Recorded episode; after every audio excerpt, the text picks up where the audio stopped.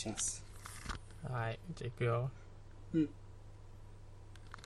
えー、はい。ザ・シーサーズのポッドキャストでは、えー、沖縄出身の若者二人、今僕喋ってるのがカルロスと、向こうにいるサム君はい。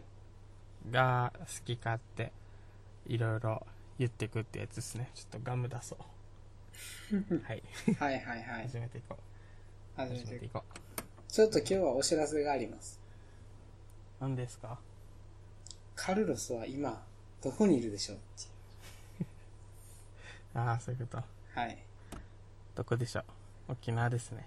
そうなんですよ。はい、ただいま。ついにカルロスは沖縄に帰省しました。ねついにね、仕事辞めたんだなうーん。そうなんですよね。うんでもまあ今、ままあ、あ今日、うん今日も、ま、な何時になんか帰ってきたんです7時え月曜日のマジで7時に着いた、うんあああ、そういうこと。 8時かな8時かまあどうでもいいんだよそんなのほうほそう8時に着いてね日曜日にポッドキャストあげるって言ってたけどまた1日遅れて、う。う。もうん今日も夜中だからどうせ明日あげるからまあ2日遅れるのかなまあまあまあ、いいでしょ。はいうはいはい。まあちょっと今日話したいことを持ち寄ってるというか、ちょっとお互いあらずだから、カルロスから。うん俺どうしたどうしたびっくりした。そそんなびっくりしたことえ俺俺はねうん。大したことないけど、えーいやまあ、いわゆるさ、やっぱり、このポッドキャストを聞いてる人がいるんだったらね、うんいるかわからないけど、 うん。いるんであれば、もう分かっての通り、ね、僕とサム君は、まあ、石井高い系みたいうん。な部分あるじゃん。はいはいはい。で、まあ、だから、その、家族とかに言われんのよ。お前、なんか変な人に騙されんなよ、みたいな。うん。そういう、与沢翼みたいになんなよ、みたいな。なるほど。で俺、小沢翼知らなかったから、ちょっと世代じゃなくて。うん。で、調べる、軽く調べて、YouTube とか見て、うん。へーみたいうん。な。で、そしたらなんか、あ牛島くんに、与沢翼を模した回があると。えー天井かけるっていう名前で出てるんだけど、それも本当に、ぽいと思ったんじゃなくて、本当そうらしいのもう。で、お姉ちゃんが言ってた。ああ、なるほど、なるほどね。はいはうい。ん、出てる。るよ、みたいうな。ん。で、まあそのビジネス体系とかは一緒かどうかは全くわからないんだけど、うん。まあ、とにかく、えーまあ、見た目のモデルは与沢翼なんだろうなみたいなあもう似ぽてっるんちゃだり結し構た、んそうそう若くて成功しててぽっちゃりしてるっていうまあまあまあ他のことは知らないんだけどでそれその与沢翼の人が出てるフリーエージェントくん編っていうのをねうんなんか分厚いやつあるじゃん5600円で売ってるそのあるね。ねそのシシーズンシーズンごとに売ってるみたいなあるね。やつを読んでであのーその漫画内ではその与沢翼というか天井かけるは、うん。まあ、マルチ商法っていうの情報商材売ってるマルチ商法みたいな感じでであなんか怖いなと思って、うん何かこま、う。マルチこマルチにハマる人とかってやっぱ怖いなと思って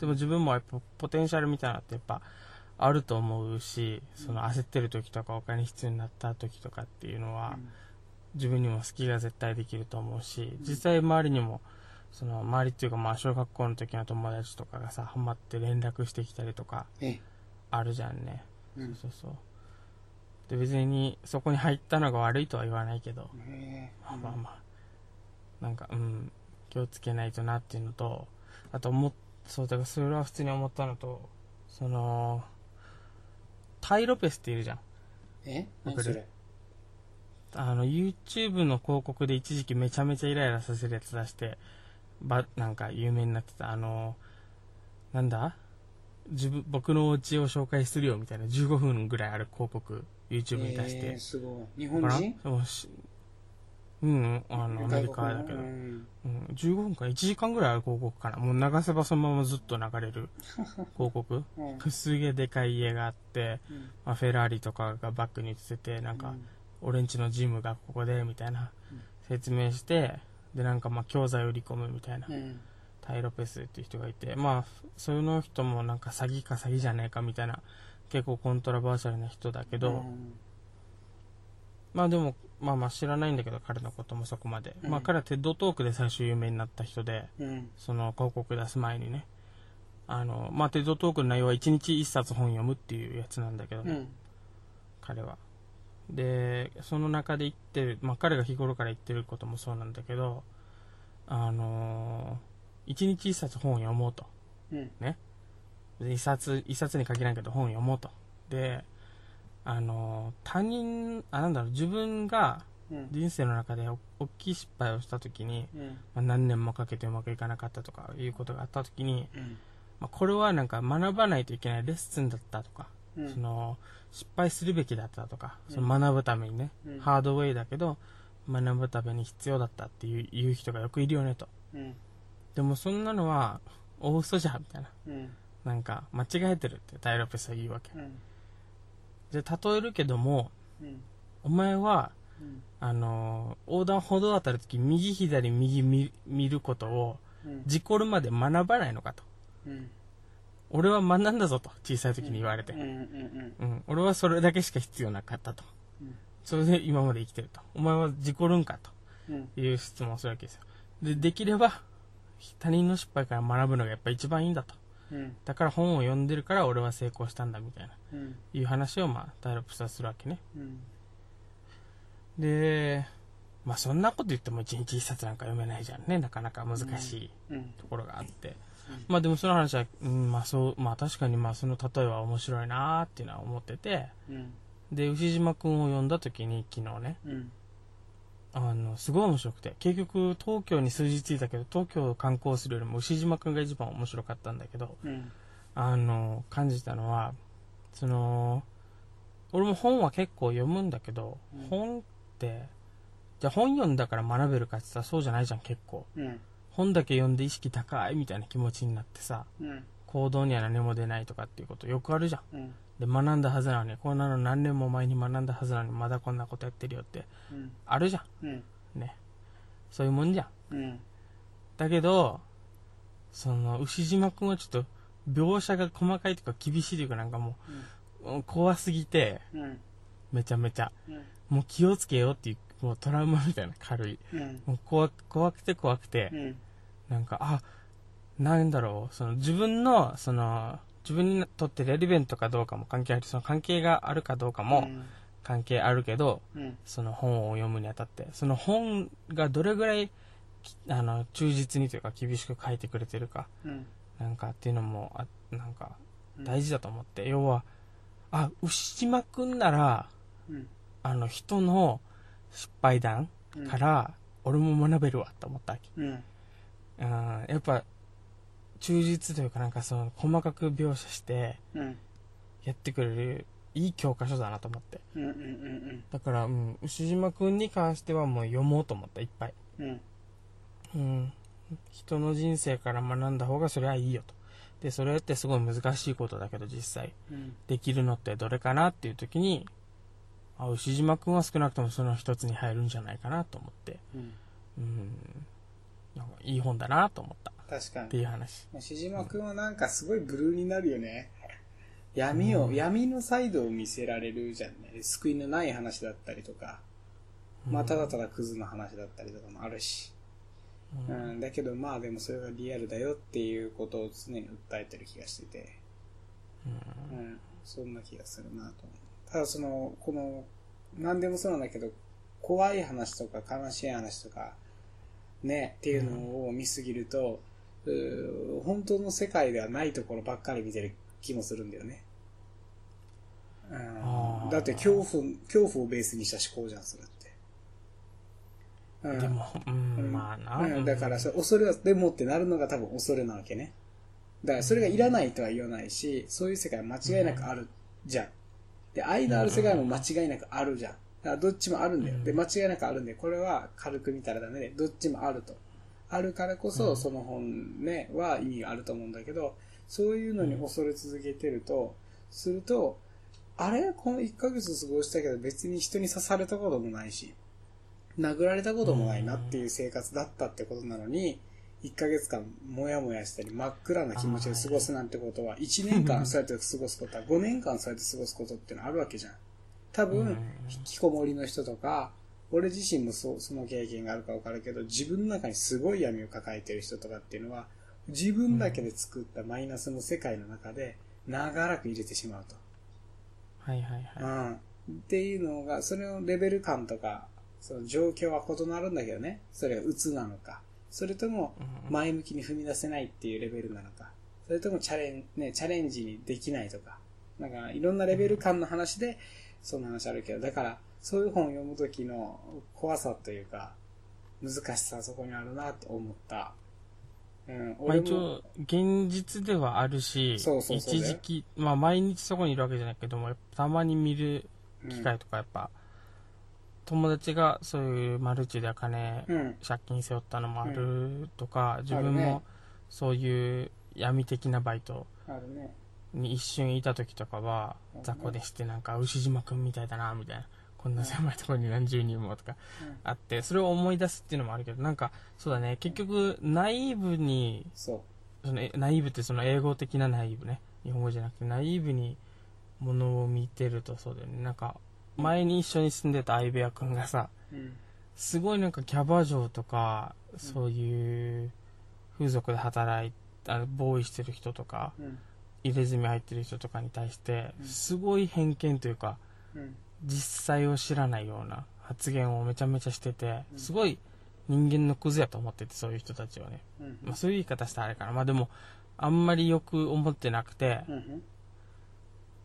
ん、で なんかそどその知識どっからみたいなその凄まじい偏見どっからみたいな要はキャバ嬢やってる人はなんか男とやりまくりで借金まみれでみたいな、イメージみたいなのね うん、その子は、でもまあやっぱ家族にもキャバ嬢やってた人とかもいたし俺はなんかそんなことないと思っててそのなんか聞いたらあの牛島組んでみたみたいなこと言ってて、うん。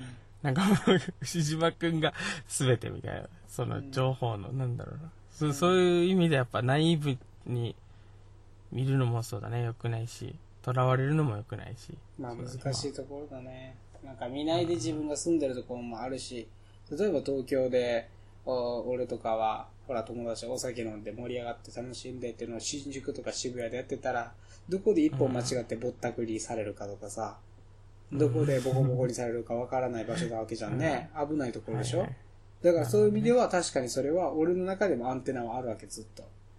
だからうん沖縄とは違うわけね。ある意味。はいはいはい。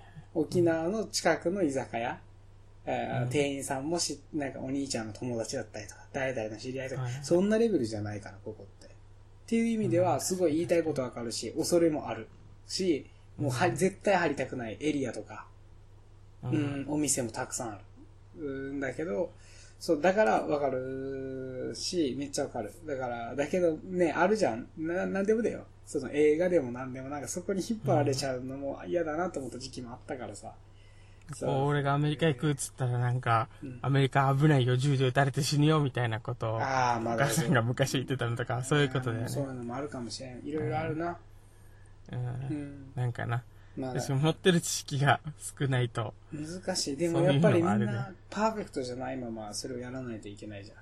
何でもう。んパーフェクトな知識持ってないまま何かを決めなきゃいけないのが常じゃんね。だからそのそれあるけど。ただまあでも、確かに。でもす、難しいところだなと思ってる。うん、こういうのをね、思うと。なんか自分に関係ないところの情報をいっぱい詰めてさ、うん。怒ることとかってあるじゃん例えば喧嘩っていうのそのああの韓国嫌いとかさ、あまあ、中国嫌いとかそういう人たちっていてさい。うん。なんか全く自分に関係ないのにいっぱい情報を詰めてこれが大事であるかのようにさ要は国という自分の日本という国のアイデンティティをそのまま自分にかぶせることで自分を大きく感じたいのか何なのか分かんないけどさうんなんかその自分を日本人だからうんその韓国や中国との歴史をさうん遡って勉強することでなんか日本の方がすごいって思ってそのやられたことを文句言ったりするじゃんいろいろとうんなんかそういうのっていや実際お前の人生とそれどれぐらい関係あるのっていうことを思うじゃんやっぱりうんそれがどうしたのみたいなうんなんかお前他にやることないのって思うじゃんうんうんそう、なんだろう、そういう、そこの世界に行って、自分のアイデンティティと関わるから、うん。その、日本っていう国を重ねて自分を偉大な天皇の子子孫というかさ、そういう風に感じると、自分のアイデンティティになるからさ、なんか、あ自分のことだと思ってしまってうん、うん。なんか変に知識広げて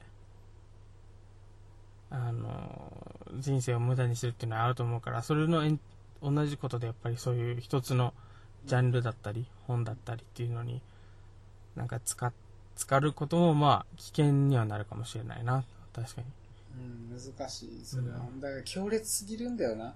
強烈すぎて、俺らの心の中の闇を描くのがうまいから、人に刺さるわけじゃん。うんううんん、だから難か、例えばなんか、よくわからん宇宙人が来て、苦しいもなくね、ただただ、なんか、触っただけで人はバッタバッタ倒れてくるみたいな漫画あってもさ、悲劇っちゃ悲劇だけど、そんな残らないかもしれないじゃん。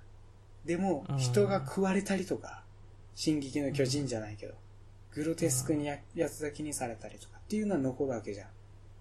他のね、悲しい話、怖い話も全部、俺らの中の何か、どこか、ここの国は不安とか、に憎しみとか、恐れてるものをうまく使ってるのもあるんだよな。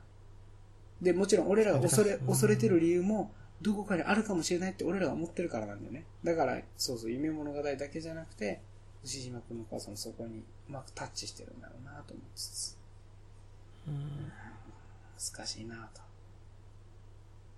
と。まあでもあれはいいいいなちょっとうん。一通りいつか読んでみたいなまあ読んでも全まあ然。ちょっとグロッキーになるからあんま毎日のようには読みたくないけど うん。俺だってちょっと、お大学2年ぐらいの頃に。うん。読んだあまあお前経済あれだからなあもうなん経済か、詳しいからな、まあ東京にいた時に、その泊まった、友達の泊まった寮のところに全巻あったんだよね。確か。へうん。そうそうそう、みんな読んでた。だからちょっと読んだ読んだけど。いやいやいや、みたいな。 マイナスマイナスみたいな。まあそういう話もありつつね。まあでも、それをね、意思を持って訴えてる人たちもいるわけじゃんな。その牛島くんの漫画がどうかわからんけど、そういうメッセージ性のあるものを訴えてるところだってあると思うんだよね。えね漫画っていいやついっぱいあるよねうん、だからそういうのも考えたらもちろん、無意味で全くないと。でも、うんうんそっかそっか、マルチね。ほんとね。結局は、なんだろうな、もう、難しい。それは難しいな。でも何でもそうだけど、金を持ちすぎたり、力を持ちすぎたりすると普通の生き方できないんだろうなって思うよね。自分がどんだけ普通の生き方したいと思ってても、誰を騙してなくても、そのお金を持ってることで狙うやつが出てきたりとかさ。うんネタ名が出てきたりとかさ。するとね、じゃあどう、どうしたら自分をなんか、ほのぼんと幸せに生きれるかなとか考えちゃうよね。難しいね。それでいいのかっていう自分もいてね。う。うんんっていうのを恐れ今のところだから、うん、そ恐れすぎるとそうなるっていう。うん。うなお金ないないって思い込んだらうんそうだねうん。焦っちゃう、なんか今そんなに焦らずにいられることも俺らはラッキーだしそうですよ。うん、多分同じ意識高い系の中でも、どっちかっていうと、俺とサムは、やりたいこと以外やれない病的な部分、うん。強いというかさ、うん。そのなんか、んなんか、 そんそんななんか、これ打って儲けようみたいな話とかってう、ん。興味ない方だからさ、うん。うん、それは非常に今んとこ助かってるよね。うん。うん。うん、今後もハマらないことを願います、本当うん自分では自分のこと信用してないんだよね。やっぱアメリカいるとき、うん。ね、ほとんど知らない人みたいなうん。人に困ってるっていうから10万貸してあ、ったね。そうそうそう、帰ってこなくてっていうのもあったし、そのせいで沖縄帰らないといけなくなったし、その時とか大変だったしね、やっぱり。うん、だからやっぱ自分、なんかその優しさでうん。動いて、金が返ってこないことに対して、あんまり俺は、あんまりどうでもいいって思っちゃうんだよね。うん。うん。うんうんなんか俺が悪いこと一つもしてないからさうん。うん。いいやって思っちゃったんだよね。うんうん。それは自分の金な借金かかるわのけでもないし。そうじゃない。だったら自分簡の単金だっよ。て、じゃ、なんか俺の中の感情は、うん。感情、感情ってなんか考えもそうだし、うん。うんえー計算の感情もそうだけど、その留学もそうだけど、うんその以前にも育ててもらってる金があるから、俺がいくら稼ごうがそれはお母さんの金っていうはいは考えではいるのね。いはい。はいはだから、留学して、い。うん。で、そこでバイトは禁止なんだけど、ボランティアっていう形でお金を稼いで、うん。で、そこだから80万ぐらいかな。うん。 5、60万かな、お金が。うんまあお金を生み出してて、うん。で、その、元々になかった計算外のそのお金があるから、うん。もうしばらくアメリカにいようかなっていうふうにしてたんだよね。そうだよね。うんうん、で、それがなく、そのお金がなくなっただけで、そうだね。そのまあ、変える予定だった時期に変えただけだから、確かに。実質誰にも迷惑かけてないでしょっていうのは俺の中であるんだけど、うんうんでもじゃあこの10万円返ってきてたなら俺は長らく入れたし、うんうんもしいないで返ってきたとしたらそれはお母さんに返すお金だから、うん。その、実質なんてものはないわけよ。実質、 実質全部お母さんのお金だから。うん。俺が何、何稼ごうが。うん、まあでも感覚は違うんじゃないかなとは思うけどね、う。うんん、やっぱりその、うん、やっぱり自分がねもう例えば貸貸し借りとかじゃなくてもう今月これだけしかないってなった時のそれがなくなった時のあれあれとさそうそうそうそう。全然違うはずだからさうん。まあもちろんそんな金を出したっていうことじゃないよね。俺の中では、そうだねだから、まあそ多分その日はちょうど そうそうそう語学学校卒業して、うんで成績が一番伸びたって言われてその年で、うん俺めっちゃ気分気分良かったのようんそ の日ルンルンで卒業してさ、うんルンルン俺1位イエーイみたいな うんそれその日だったからちょっとあの機嫌よく貸しちゃったんだけど そそううそうそうなんかそうそううんうんそうそうまあもちろんそうだよねその自分の状況になってその貸す額も違うしそれが返ってこないことに対して、重みも違うね、うん全然違うそうそうそううんまあだからそのちょっと余裕あった時は貸してしまったし余裕なかったら借りる方にもあるかもしれないしさなるほどねうんまあ自分のことあんまり信用してないよねうんうんうんうんうんどんなことがあるかわからんから確かに結局はなんかあれなんだろうなって思うのはそうなんだ今もうこの時点であ20分23分ぐらい喋ってるのねうん、うん、あのいやこのままだから結局は、うん、なんだろうまあ結局はさちゃんと価値提供してる方がそれ息長いよねっていう話をしたかったっていうことなんだけど、うんうんうん、やっぱりいろんな稼ぎ方があっていろんな生き方がありますと。で、楽楽に稼いでる生き方もあるんだと思うんだけど、その楽々に見える生き方だってなんだって、マルチはどうかわからんけど、うんえーアフィリとか転売とか、なんだって、うんそれらだって、うーん、なんだろう、ちゃんと相手に価値を渡せてるからお金をもらってる。だとうん思うんだよね。うん相手の、だから、ここが難しいのは、相手を、えーとの知識の格差を利用してお金を儲けるという形もあるわけだな。うんうんううんん。で、しかもそれは大なり小なりどの世界にもあるかもしれん。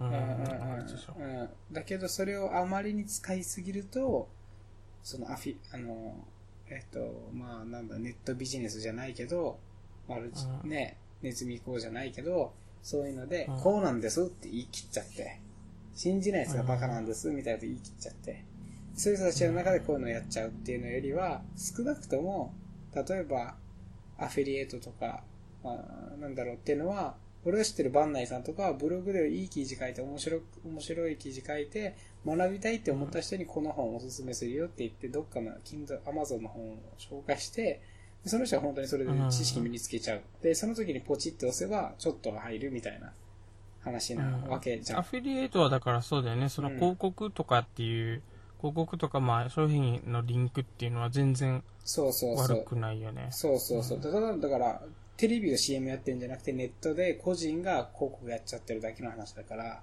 うんもうそれを言った YouTuber も、その、典型例とかだったりするわけじゃない。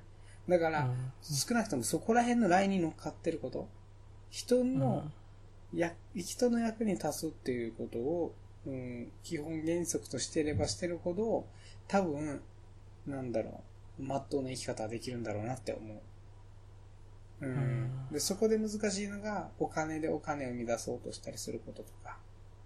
もちろんそれこうそ、んそれは、こういう発想はそもそも金融トップとか、ね、やりたりして、お金だけ資産運用してる人たちからしたら、もうそのマインドはダメなんだってなるんだろうけど、そうう、んお金でお金だけを生み出そうとしたり、なんかうまく、うーこう、高い利、利、なんか、利子で貸したりとか、えーだからネズミ行こうみたいなので、お金をどうにか売買に増やしていったりとかってすればするほど、なんか、恨みを買うことがあるかもしれんし、難しい。なんかシスム、テム使ってっていうのは結構嫌われるだろうねう。ん、でもその自動化シスすテムハるックするみたいなのっていそう、でうも自で自動化するって意味では素敵な発想なんだけどね。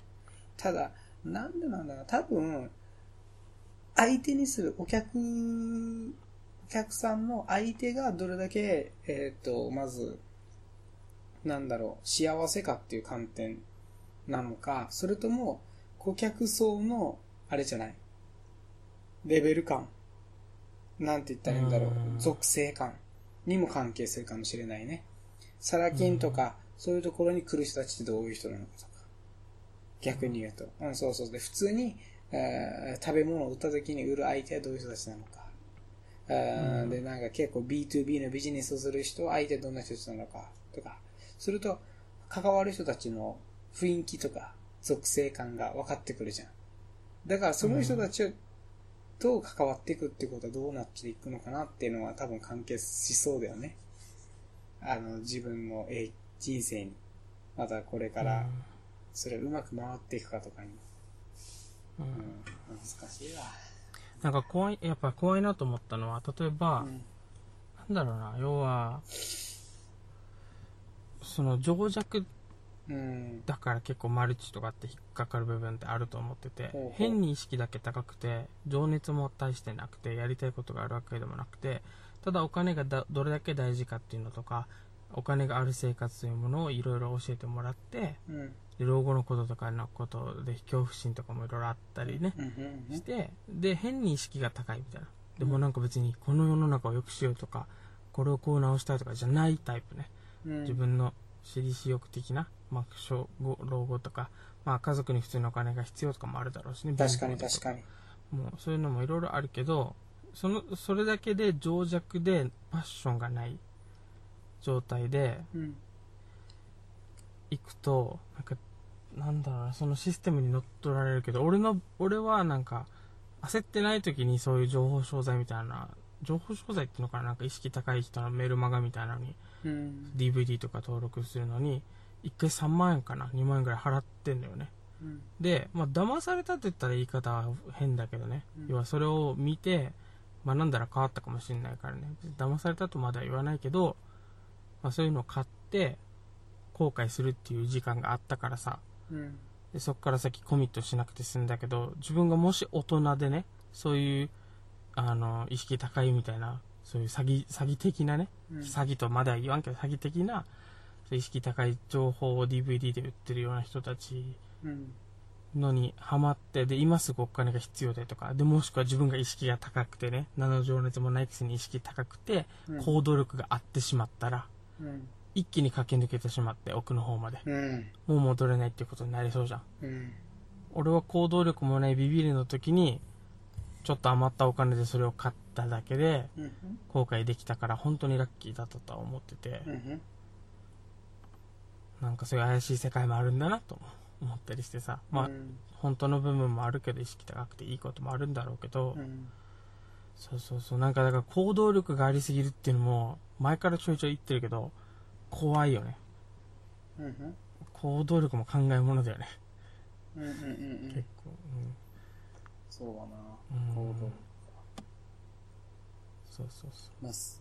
まあだから難しい。なあ、だからその、逆に言うと、そういうふうに頭で考えるからこその弊害も絶対あるんだよね。うあるあるあるある。頭で考えないからこそ生み出せたり、走り突っ走れる能力が結果的には何すごい起業家だとか、すごい結果になるってのはあるんだと思うんだよね。あるんだと思うんだけど、うんなんか、それには付き物のものがあると。もちろん。まあうん他人から学ぶ以上さ、そういう師匠的な人とか、うんメンターみたいなことがうん。身について、まあ、メンターさんいたら嬉しくなっちゃうじゃん。うん。で、話聞こうって思うじゃん。で、その人のメソッドの話聞くわけじゃん。うん。うん。ね、リスクをいっぱい取った方がいいんだよとかね、行動は早い方がいいんだよとかうんね、言われるけど、でもその人と自分の知識量っていうのはやっぱ違いがあったりして、うんだからじゃあ自分はどうかってなった時に、彼の真似してじゃあ行動を早くしていってう、ん。空回りというかなんか火の車にならないかっていう、うん。うん。そうなんか自分はどうかみたいな質問がさ、うん。あんまりしてないと思うんだよ。でも、その信じ込んで頑張ることが大事だったりもするよ。うん。そりゃあさ、あるね。だけど、やっぱり運もあるじゃん。そのうん師匠とか、うん。教材とかって結構。だからまあ、大変ですよ。 大行動変。力も考えものだし、考えてばっかりで腰が重いのも良くないし。うん、難しい。だかうら、ん飼いならせるようにしなきゃいけないってことだろうな、当たり前だけどさ。ううん。ん。いそうよ。やは、というわけで、今もう絶対30分になってるので、ほら、いはい。なってますので、一旦ここで切りますか。そうだね。はい。じゃあ、今回はここまで。はい。じゃあね。じゃあね、はい。はい。